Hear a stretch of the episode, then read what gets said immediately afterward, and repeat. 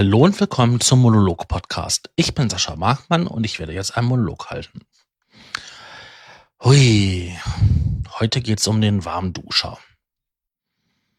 Das ist auch etwas, was mich persönlich betrifft, denn ja, ich gebe es zu, ich bin ein Warmduscher. Ich dusche gerne warm. Jetzt hat das aber doch eine etwas leicht negativ besetzte Seite dieses Wort. Denn ein Warmduscher ist ja nicht unbedingt jemand, der als mutig oder stark gilt. Denn er muss ja warm duschen. Er zieht es ja vor, sich mit warmem Wasser zu waschen, zu reinigen, anstatt wie ein richtiger Mann mit kaltem Wasser, am besten noch mit Eiswasser, sich zu waschen. Übrigens, wer das schon mal gemacht hat, der wird schnell feststellen, das gibt echt fürchterliche Kopfschmerzen, wenn man so eiskalt duscht. Ich durfte dieses Vergnügen schon mehrere Male in einer Wohnung haben, in der gerne mal so eine Zusatzpumpe von der Heizung ausgefallen ist. Dadurch ähm, ist dann die gesamte Heizungsanlage ausgefallen. Und ähm, das war herrlich, weil das Wasser war so arschkalt. Aber es gab einen kleinen Indikator vor. Denn wenn das Fernsehprogramm weg war, weil der Verstärkerbaustein keinen Strom mehr hatte vom Kabelfernsehen, dann wusste ich, es gibt heute kaltes Wasser zum Duschen. Ja, kaltes Wasser, Männlichkeit.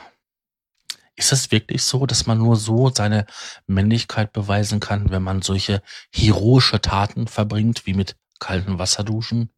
Ich glaube nein. Es ist sowieso. Ich habe bei der Recherche festgestellt, dass das Wort erst vor kurzem so populär wurde. Es war nämlich ein Joke vom Harald Schmidt. Ich, das muss so um 98, 99 herum gewesen sein, wie er nämlich den Nationalspieler Lothar Matthäus und ähm, Jürgen Klinsmann so als Warmduscher bezeichnete, beziehungsweise Schwabenschwuchtel. Das finde ich schon echt hart. Aber Warmduscher ist schon, das geht doch eigentlich. Das ist ich habe es nie als wirklich schlimm empfunden. Warmduscher ist wie jemand, der sich ein bisschen ziert, ein bisschen anstellt. Und anstellen können wir uns doch alle. Vor allen Dingen, wenn es dann um sowas geht wie, es ist so kalt, das ist unbequem, das ist nicht gemütlich. Wenn ich jetzt zum Beispiel Tapeten abreiße, da muss ich vorher hingehen, die Wand nass machen, die Tapeten einweichen, damit der Kleister wieder weich wird. Ja, das ist so eine Rumsauerei und dann bin ich gerne ein Warmduscher, weil das habe ich nie gerne gemacht. Dann ist die Luftfeuchtigkeit in den Raum so groß geworden, das wird dann ätzend und stickig und wenn dann nicht gerade so diese warme Jahreszeit war, dann konnte man die Fenster nicht offen lassen und das wurde immer ätzender. Ja, dann bin ich gerne jemand, der dann halt rumjallert, rumjangt. Hm. Was ich auch interessant war, dieses Buch, dieses, ähm, nicht Buch, dieser Begriff kam in einem Buch vor. Zum Beispiel ähm, in dem Buch für nicht übersetzbare Wörter. Das hat nämlich Ella Fra Francis Sanders 2014 getan. Hm. Dass es ein Buch gibt mit nicht übersetzbaren Wörtern, hätte ich auch nicht gedacht. Ob es dann auch solche Wörter wie Frikadelle da reingeschafft haben? Lassen wir uns überraschen. Hm. Ich bin echt ja, wie soll ich das sagen? Stellenweise über diese Boshaftigkeiten, die dahinter stecken. entsetzt, wenn man, wenn ich mir zum Beispiel diesen Wikipedia-Artikel zu Warmduscher durchlese. Ähm, kommen da stellenweise wirklich Boshaftigkeiten zum Vorschein. Zum Beispiel Socken in Sandalenträger. Beim Fußball gucken Kamillenteetrinker. Turnbeutelvergesser. Also Turnbeutelvergesser, man hört es, ich muss ein bisschen schmunzeln. Ja. Das ist so wie jemand, der keine Lust auf Sport hat. Was? Herr Lehrer, Herr Lehrer, ich habe den Turnbeutel vergessen. Ja gut, dann setz dich da auf die Bank und schreib mal mit. Ja, das sind auch jemand, der echt keine Lust dazu hat, so etwas zu machen, weil es unbequem wird. Hm. Schön fand ich auch das Zitat, was ich gefunden hatte vom Walter Ludin, einen Schweizer Juristen, nein, Journalisten, Entschuldigung, Journalisten. Wenn Weichling kein Schimpfwort, kein Schimpfwort mehr ist, sind die harten Zeiten vorbei. Ich habe nichts direkt zu weich, äh, zu Warmduscher gefunden, deswegen ein Synonym. Aber es ist doch so.